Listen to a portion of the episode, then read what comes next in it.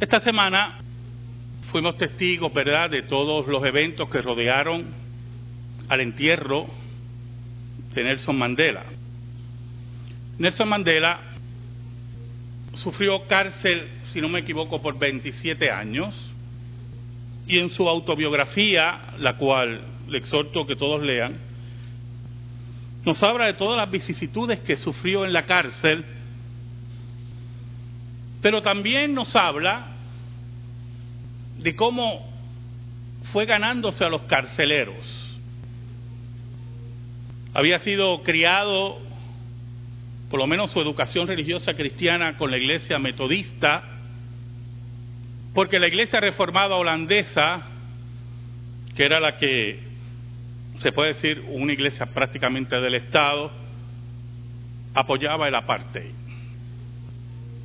Pero lo interesante es que de un hombre totalmente proscrito, señalado por varios gobiernos como un terrorista, cuando usted, los que vieron las exequias fúnebres, todos los dignatarios que estaban allí, era increíble, de países que apoyaron su encarcelamiento y pedían que se pudrieran las cárceles del racismo y de irracionalidad de la parte.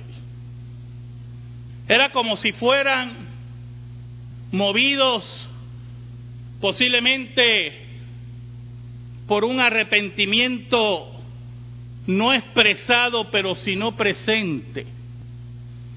Y había muchos dignatarios.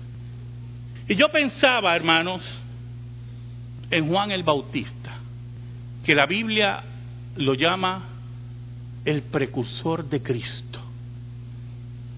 Yo quiero que me acompañen a Lucas capítulo 1, versículo 5 en adelante. Hubo en los días de Herodes, rey de Judea, un sacerdote llamado Zacarías de la clase de Abías. Su mujer era de las hijas de Aarón y se llamaba Elizabeth.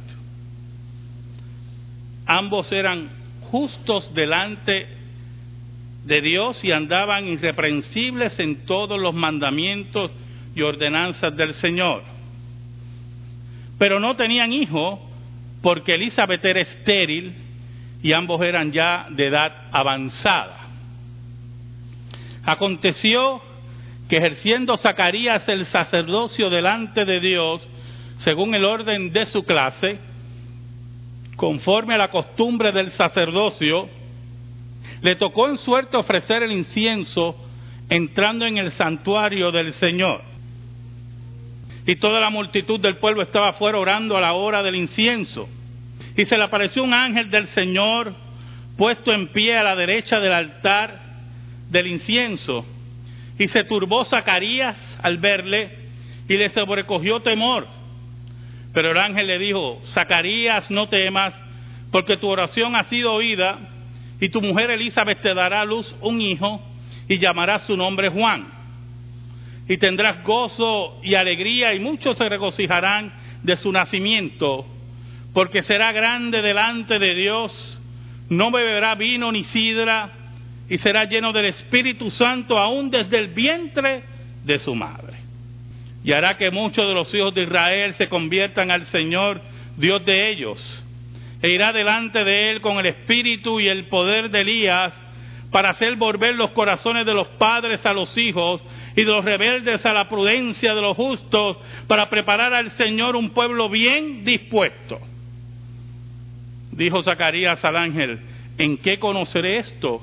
Porque yo soy viejo y mi mujer es de edad avanzada. Respondiendo el ángel le dijo, yo soy Gabriel, que estoy delante de Dios y he sido enviado a hablarte y a darte estas buenas nuevas. Y ahora quedarás mudo y no podrás hablar hasta el día en que esto se haga, por cuanto no creíste mis palabras, las cuales se cumplirán a su tiempo. Y el pueblo estaba esperando a Zacarías y se extrañaba de que se desmorase en el santuario pero cuando salió no les podía hablar y comprendieron que había visto visión en el santuario, él les hablaba por seña y permaneció mudo. Y cumplidos los días de su ministerio, se fue a su casa. Después de aquellos días, concibió su mujer Elizabeth y se recluyó en casa por cinco meses diciendo, Así ha hecho conmigo el Señor en los días en que se dignó quitar mi afrenta entre los hombres. Oramos. Dios bueno y Dios verdadero, te damos gracias porque en tu misericordia nos permites exponer tu palabra. Perdona nuestros pecados, escóndeme bajo la sombra de la cruz y que tú seas proclamado. Llega el corazón herido, llega el corazón confundido, llega el corazón hambriento de tu palabra y haz la obra que tu soberana voluntad haya determinado. Por Cristo Jesús oramos. Amén. Y amén. Los reyes, los dignatarios, regularmente enviaban un precursor o un emisario antes de llegar a su destino. Y esos emisarios, su trabajo era eliminar los obstáculos para la visita de ese dignatario, para preparar la entrada del mismo. La llegada del Rey del Cielo no fue diferente, pero el emisario que Dios había escogido, que Dios había destinado, tenía una labor mucho más difícil.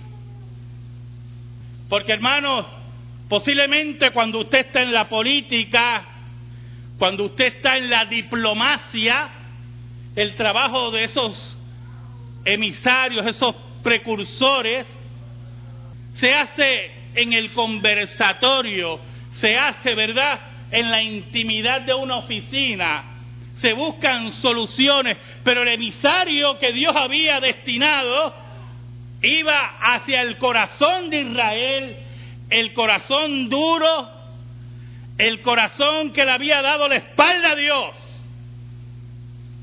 con mensaje de salvación. Hacía 400 años que no había revelación. El canon del Antiguo Testamento había cerrado. Israel había pasado de imperio a imperio, había librado una guerra de independencia a través de los macabeos y al mismo tiempo recibe la visita del imperio más grande que ya en la profecía de Daniel estaba, que era el imperio de Roma.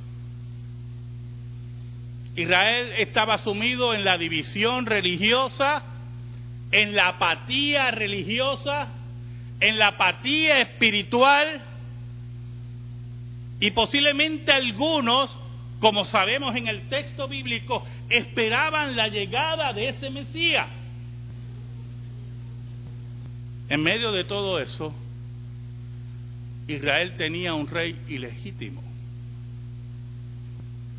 Y esto es un contraste muy importante, hermano, en el versículo 5 hubo en los días de Herodes, rey de Judea. En esos días, hermano, Dios irrumpe en la historia humana para anunciar que el precursor del rey verdadero de Judea venía a la tierra. Allí estaba el Señor, aquel que dominaba la historia, aquel que tiene el control de todos los detalles, iba con el anuncio a un sacerdote de Israel para decirle que su oración había sido contestada, pero había sido contestada a un nivel que él no esperaba. Usted no ha hecho oraciones así. que usted espera una cosa y llega otra. ¿Sabe? Nelson Mandela oró mucho en la cárcel.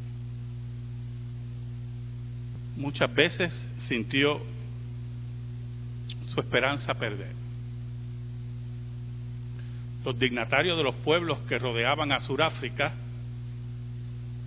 hasta se olvidaron de un hombre que se llamaba Nelson Mandela. Así estaba Israel. Se había olvidado de las promesas de Dios. Se había olvidado de la profecía. Buscaba cómo acomodarse con el imperio.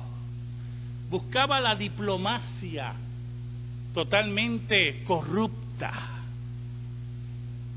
Y en medio de ese acomodo, en medio de esa apatía, como dije anteriormente, en medio de ese corazón totalmente entenebrecido por la política, por el imperialismo, por los intentos fallidos de algunos de revolución, en medio de eso, y con un rey que no era legítimo, Dios anuncia que el precursor del rey verdadero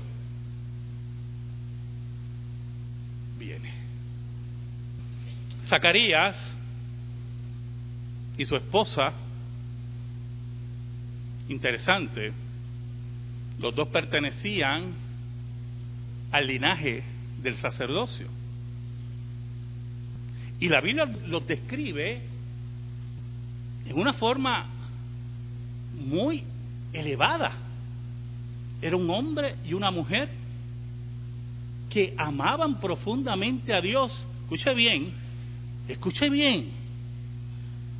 Y a pesar de la esterilidad de Elizabeth, a pesar que no habían tenido hijos, a pesar que desde el punto de vista de la sociedad israelita y de la religiosidad judía, una mujer estéril era mal vista. No eran un hombre y una mujer que se agriaron, no era un hombre y una mujer que le reclamaron a Dios y levantaron su puño sino que siguieron firmes en la ley de Dios y amaban profundamente a Dios porque sabían que la voluntad de Dios en sus vidas se estaba cumpliendo. Y muchas veces cuando llega la calamidad a nuestras vidas, cuando llegan los problemas, algunas veces yo oigo unos problemas, que cuando lo estoy oyendo sinceramente, he pensado, ay, si, si pudiera cambiar mis problemas por ese y estaba esa pareja, un sacerdote sin heredero, avejentados, resignados, pero amantes del Señor, no importando la calamidad y ni sospechando lo que se acercaba. El versículo 6 dice, ambos eran justos delante de Dios y andaban irrepresibles en todos los caminos, irreprensibles en todos los mandamientos y ordenanzas del Señor. Pero el texto también nos dice, escuche bien, que aparte de esa vida sin mácula, seguían pidiendo por un hijo. Ya yo me hubiera cansado. ¿Oye? Ya me hubiera visto, ya yo estoy para el otro lado. Aquí no hay mana, pero no, se mantenían firmes.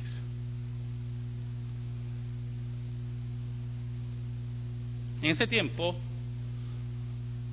había muchos sacerdotes, muchos sacerdotes, y se tenían que turnar por suerte. Los israelitas, como debe creer todo creyente, especialmente todo reformado, no creían en la suerte, ¿yo? Los israelitas decían que todo lo que acontecía y toda decisión era de Dios. Algunos piensan que el Urín y Tumín, que hasta el día de hoy no sabemos lo que era, que lo llevaba el sacerdote donde se tomaba para saber la decisión de Dios en alguna situación, era una forma de echar suerte.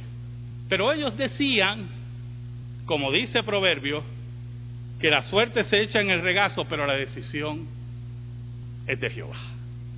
Y dice la Biblia, mire qué interesante, el versículo 9, conforme a la costumbre del sacerdocio le tocó en suerte ofrecer el incienso entrando en el santuario del Señor. Aquí no hay suerte que valga, ¿oyó? Dios tenía el control, la hora, el minuto en que Zacarías iba a entrar al templo y Dios iba a enviar su ángel. Mientras Israel estaba en su apatía, en su corazón alejado de Dios, en sus divisiones religiosas hipócritas, en medio del imperialismo romano y de la falsa religión, Dios nuevamente irrumpe en la historia de Israel. Aún en el momento más difícil de tu vida y de mi vida, cuando creemos que Dios no está presente, ahí Dios irrumpe. El versículo 11 nos dice, y se le apareció un ángel del Señor puesto de pie a la derecha del altar, de incienso. Y se turbó Zacarías al verle y le sobrecogió temor. Hay dos razones por eso. ¿yo? Primero, Zacarías no había visto un ángel. ¿yo? Como usted tampoco. Si vio a alguno, venga a hablar conmigo. Y lo ve y se impresiona y tiene miedo, pero tiene miedo por algo, yo hermano. Y es muy importante el miedo que tiene aquí Zacarías. Zacarías sabía que los sacerdotes podían morir en el altar allí si venían en pecado. Y cuando él ve al ángel, después de 400 años de silencio, yo no sé por qué no corrió. Dice la Biblia que se turba, que tiene temor. Pero aún más, hermano, un sacerdote avejentado un sacerdote que hace su rutina, ¿qué Dios me tiene que decir a mí? ¿Qué Dios te tiene que decir a ti? Versículo 13 nos dice, pero el ángel le dijo, Zacarías, no temas, porque tu oración ha sido oída y tu mujer Elizabeth te dará a luz un hijo y llamará su nombre Juan. De ahí es que sabemos que estaban orando por un hijo. Ahí sabemos las plegarias que hacían. Ahí sabemos cuán grandes eran esta pareja. Porque a pesar de no tener hijos, se mantenían firmes delante de su Dios. A pesar de la tristeza de no tener un hijo, un heredero, se mantenían firmes en la ley de Dios. Porque era un hombre y una mujer de carácter, del carácter que Dios moldea. Ahora, ¿usted está acuerdan de Ana? Ana también era estéril. La oración de Ana fue una oración, hermanos, para mí fue una oración increíble, sinceramente, porque era una mujer estéril y por el por la práctica disoluta de la poligamia tenía una competidora en el mismo matrimonio que la humillaba. Y Ana, que no tenía hijos, le dice al Señor, si tú me concedes un hijo, yo lo voy a entregar, yo te lo voy a entregar. Y va a servir aquí, en el templo. Oiga, y a mí siempre esa oración me ha desconcertado. Una mujer que no tenía hijos y estaba dispuesta, si le permitía pasar por la maternidad, la belleza de la maternidad, que las feministas y los enemigos de la familia no las quieren destruir con sus falsas enseñanzas y su hipocresía. Y ella estaba dispuesta, solamente a pasar por la maternidad y volver y entregar a su hijo. Y aquí estaba esta pareja estéril, hermano, estéril, sin sospechar que el hijo que iba a tener, que el hijo que iba a tener, un día iba a salir al desierto para ser preparado por Dios a uno de los eventos más grandes de la historia, ser precursor del rey de reyes. No iba a ser precursor de Herodes, no iba a ser precursor de los dignatarios que fueron al entierro de Mandela, iba a ser precursor de aquel que creó el cielo y la tierra, el verdadero rey de todas las cosas. Ahora es interesante las descripciones que hace el ángel. Número uno, le pone de nombre Juan. Número dos, y tendrá gozo y alegría, y muchos se regocijarán de su nacimiento. Iba a traer alegría a la familia, gran felicidad. Como eran era un hombre y una mujer de edad, todo indica que después que Juan fue creciendo, ellos mueren. Y por eso, escuche bien, por eso el texto habla que iba a traer alegría y felicidad a esa pareja. Muy diferente a lo que Dios le dijo a María. Una espada traspasará tu corazón. Porque los padres de Juan no serían testigos de su asesinato. Oiga, pero María sí iba a ser testigo de la crucifixión de su hijo. Versículo 15 nos dice, porque será grande delante de Dios, no beberá vino ni sidra y será lleno del Espíritu Santo aún desde el vientre de su madre. Iba a tener voto de nazareo. Se iba a dejar el pelo largo como Sansón, que tenía voto de nazareo no iba a tomar nada del fruto de la vid, no iba a tocar cuerpos muertos, que es parte del voto de Nazareo. Por eso Cristo no era Nazareo. Pero hay un detalle ahí. Oiga, hermano, que desde el vientre de su madre iba a ser regenerado por el Espíritu de Dios en un acto de la soberanía de Dios, como siempre en la regeneración. Porque Dios no cambia. En un acto en el cual el cuento del libre albedrío se hace pedacito. En un acto donde Dios interviene y Dios establece las pautas de la salvación, de la regeneración del hombre. El Dios que controla la historia y todos los eventos alrededor de ella. El versículo 16 me trae cierto conflicto, yo hermano. Dice, y hará que muchos de los hijos de Israel se conviertan al Señor Dios de ellos. Y cuando leía ese versículo y estudiaba el pasaje, yo decía, oye, ¿y dónde estarían esos convertidos en la crucifixión de Cristo? ¿Dónde estaban?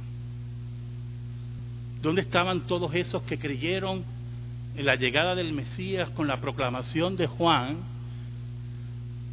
cuando Cristo era crucificado? Cuando Cristo se quedaba solo en el Gólgota, cuando sus enemigos se burlaban de él. Pero después oímos que Pedro comenzó a predicar desde Pentecostés y el Espíritu de Dios abría los corazones porque el camino había sido preparado ya. Oiga, qué cosa tremenda, ¿verdad? Y hombres y mujeres venían a los pies de Cristo en Jerusalén, multitudes, porque ya habían oído de ese Mesías. Y discípulos de Juan recibían el bautismo del Espíritu Santo, la regeneración, como dice la Escritura en Hechos de los Apóstoles, todo el trabajo de Juan, toda la proclamación de Juan, se ve en la realidad del inicio de la iglesia primitiva. Pero lo desconcertante no se detenía ahí. El versículo 17 dice, e irá delante de él con el espíritu y el poder de Elías para hacer volver los corazones de los padres a los hijos y de los rebeldes a la prudencia de los justos, para preparar al Señor un pueblo bien dispuesto. Y usted dirá, ¿y, cuál es lo desconcertante, pastor? Hermano, hay tres periodos de milagros. Yo lo he dicho aquí varias veces y lo vuelvo a repetir. Hay tres periodos de milagros importantes en la Biblia. Moisés y Josué, Elías y Eliseo, y Cristo y los apóstoles. Esos son los tres grandes periodos de milagros en la Escritura. De Juan no se dice que no hizo ningún milagro, de ninguna clase. Y me dice el texto que viene con el espíritu y el poder de Elías. Porque Juan viene a proclamar y ser precursor para cumplir la profecía de Malaquías, que antes del día grande del Señor vendría Elías, y se cumple en Juan. Y mire qué interesante, porque mediante los milagros en el tiempo de Elías, Israel volvió a Dios. Y eran milagros increíbles. Resucitar muertos, fuego bajaba del cielo. Ese milagro estuvo tremendo. Pero aquí Juan el Bautista venía vestido de pelo de camello, posiblemente, mire, necesitaba un barbero hacía rato, tenía un voto de nazareo, no podía pasar navaja por su cabeza, pero venía con el poder de la predicación del Espíritu Santo y llamar a Israel al arrepentimiento. Y no necesitaba milagros mayores que el Espíritu de Dios tocara los corazones de los suyos.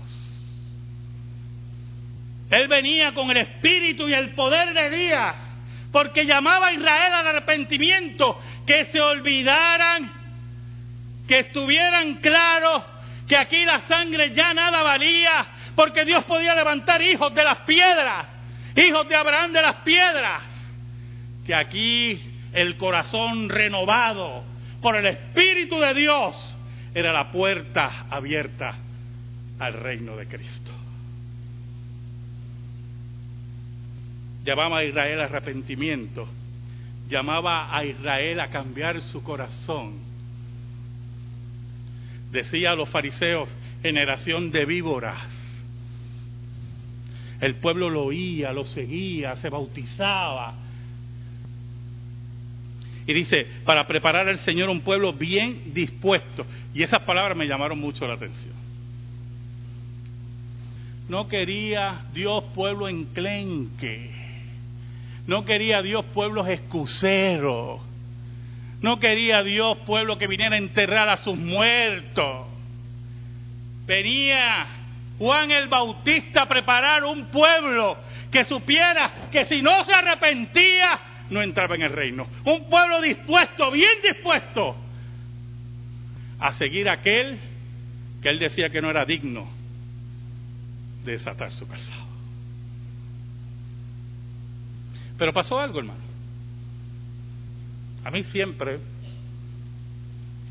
desde pequeño, yo tuve una niñez muy feliz, que le agradezco a mis padres, muy feliz. Y me gustaban mucho las sorpresas. me acuerdo de esa época que los puertorriqueños se creían que esto era, ¿verdad? Un pozo petrolero que no se acababa. Y nos regalaban en Navidad y en Día de Reyes. Y todo el mundo nos regalaba. Bueno, aquello era tremendo. Yo me acuerdo hasta ahora. Pero, lógico, habían sorpresas que no me gustaban. Pero mi mamá, que era una mujer de carácter, siempre que había un regalo, que me traía un vecino o un familiar, ella estaba al lado mío, verándome a ver cómo yo me iba a expresar. Y yo abría, y ella me leía la cara, era un don que ella tenía, bueno, me crió. Y cuando ella veía que yo iba a ser desagrado, me decía, qué bonito, ¿verdad? Y yo, sí, sí. Gracias, gracias, muy bien, dile gracias. Pero había también sorpresas que yo no creía que llegaran. Y llegaban. Y Zacarías, la sorpresa fue tal, la sorpresa fue tal, que no la creyó. Y en lo que nunca se había fijado, se fijó. Pero nosotros estamos viejos. ¿Cómo va a ser eso? Zacarías que conocía la escritura y sabía que el Dios que él servía, a diferencia de los otros dioses paganos, era el Dios de lo imposible. Porque una de las grandes características del Dios de Israel era que el Dios, el cual no hay nada imposible. Y, yo me ubico, sinceramente, hermano, no, es para justificar a Zacarías, porque vamos a leer más adelante lo que pasó, ¿verdad? Pero yo me ubico en su lugar y, y con el miedo que el ángel me mate y al mismo tiempo dándome la sorpresa y diciendo todas esas cosas de mi hijo y que mi esposa va a estar embarazada, yo creo que fue lo único que le salió. pero ¿cómo va a ser esto? Oiga, y en esa, y, y estamos hablando de esa primera Navidad, todos esos eventos tremendos que están ocurriendo, Israel con un rey ilegítimo, y Dios buscando a su precursor y trayendo a su precursor, y se acerca el rey más grande que ha dado la historia, y allí estaba Zacarías, ese pobre humano, avejentado, que llegó allí por suerte.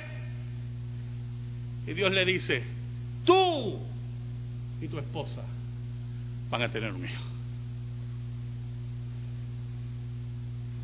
Oh hermanos, que todos los días me lleguen sorpresas así. Que si por la, por la sorpresa misma yo digo una necedad, que Dios me discipline, pero que lleguen todos los días sorpresas así. Porque son sorpresas que nos dicen que Dios siempre está presente.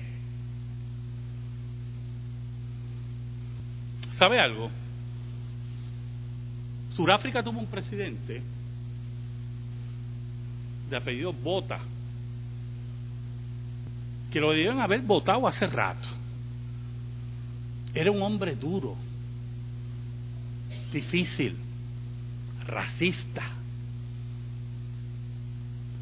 Y en una ocasión sacaron a Nelson Mandela en secreto para hablar con él. Porque había un problema. Bueno, habían varios problemas en Sudáfrica, pero uno de los graves problemas que tenía Sudáfrica era la presión internacional los problemas económicos por esa presión internacional, la vergüenza moral. Y ella va Mandela, ese hombre entre cadenas, a hablar con un dignatario y no llegaron a ningún acuerdo, porque aún en cadenas, Nelson Mandela nunca echó hacia atrás. ¿Y sabe algo, hermano? El hombre que Dios iba a traer como precursor para Cristo nunca echó hacia atrás. ¿Oyó? Porque los hombres y las mujeres de carácter que están basados en la fe eterna de la Escritura no echan hacia atrás. Porque esto no es de cobardes. Esto no es de excuseros. Esto no es de gente cansada. Esto es de gente dispuesta. Un pueblo totalmente dispuesto para Dios. Gabriel le dice en el versículo 19, respondiendo el ángel le dijo, yo soy Gabriel, que estoy delante de Dios. O sea, le está diciendo, mira, yo soy Gabriel y estoy delante de Dios. Y, dice, y he sido enviado a hablarte y darte estas buenas nuevas, estas buenas noticias. O sea, le está diciendo, mira, yo vengo con la autoridad de Dios a decirte, increíble, una cosa increíble, vas a tener un hijo. Y ahora quedarás mudo y no podrás hablar hasta el día en que esto se haga por cuanto no creíste mis palabras, las cuales se cumplirán a su tiempo. Y aquí entramos en la disciplina de Dios. Dios disciplina a Zacarías y le dice en pocas palabras, mire, eso fue sencillo, hermano. Cállate la boca. Y como estás hablando de más, vamos a esperar que no sigas hablando. Pero como ningún humano puede frustrar el plan de Dios, porque el decreto de Dios es eterno, el plan prosiguió. Y Juan el Bautista venía a irrumpir en la historia humana. Y Zacarías, que yo me imagino, hermano, que debe haber aceptado la disciplina del Señor como tenía que aceptarla. Se humilla y sale. dice la Biblia que el pueblo estaba inquieto todos sabemos aquí, que lo he dicho aquí varias veces, que los sacerdotes entraban con unas campanitas, ¿verdad? Y con una cuerda. Porque si el sacerdote moría allá adentro, ¿quién iba a entrar? Yo estoy seguro que Jaime Medina no hubiera entrado. Y si moría el sacerdote, lo sacaban con la cuerda. Y el pueblo estaba inquieto porque él no salía. Y cuando sale, hace señas, se dan cuenta que había visto visión. Importante ese detalle. Porque hace 400 años que Dios no hablaba audiblemente. Y Dios estaba anunciando que Él estaba presente. Que Él nunca había abandonado a Israel. Que Israel se pudo haber olvidado de Dios, pero Él no se había olvidado de Israel. Que Él no se había olvidado del pacto que había hecho. El versículo 23 me llamó mucho la atención, hermano. Mucho la atención. Yo no sé a quién le va a hablar este versículo 23. Yo creo que a muchos. Y cumplidos los días de su ministerio, se fue a su casa. Yo no sé si usted entiende las implicaciones de ese versículo. Mudo, siguió ministrando.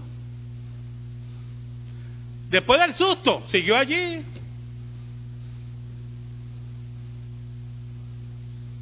Pastor, no puedo llegar y dice, está lloviendo, que ya no cinco gotas. Está bien. Vamos a orar por ti allí. Señor, que le caiga un diluvio ahora. Oiga, para él no había excusa. Dios lo había disciplinado y tenía que estar allí, porque esa era su responsabilidad. Ese era el llamado que Dios le había hecho. Ese carácter de Zacarías fue el que transmitió a su hijo. Aquí no hay vuelta atrás. Aquí no hay retroceso. Aquí fue Dios el que los llamó. Hermano, yo, quiero que usted se, se, meta en la carne de Zacarías si usted puede. Imagínense, le prometen un hijo. Tenía miles de excusas para dejar su ministerio y volver a su casa. Mira, estoy... ¿Puedo hablar?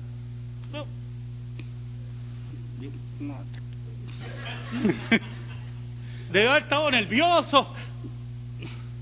Y además, me espero, voy a tener un hijo y tengo que ir allá. Nada de eso, hermano.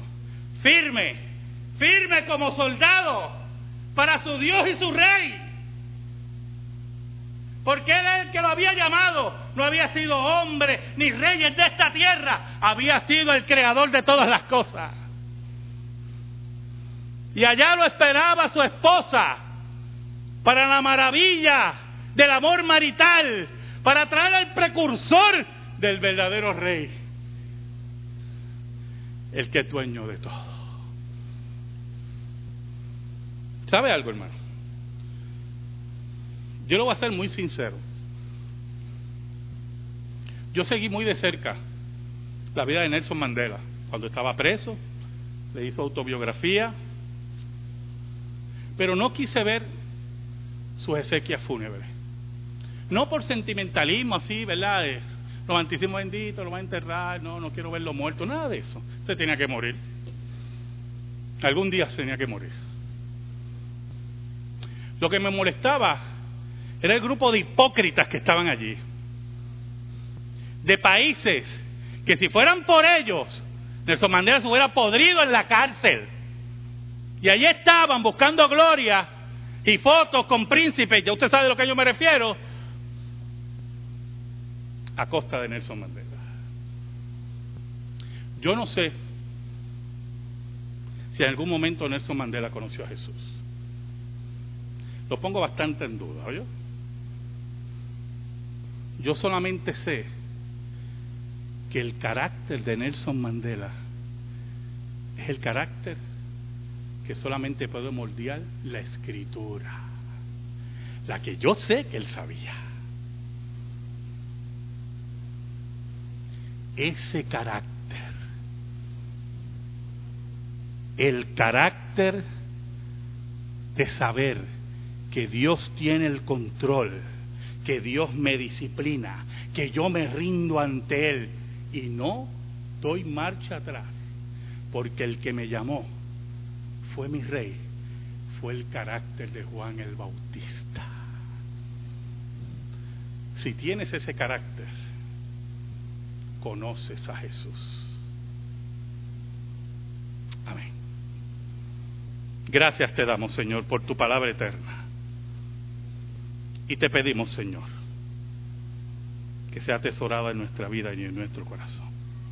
Por Cristo Jesús. Amén y amén. Estamos en silencio, hermano.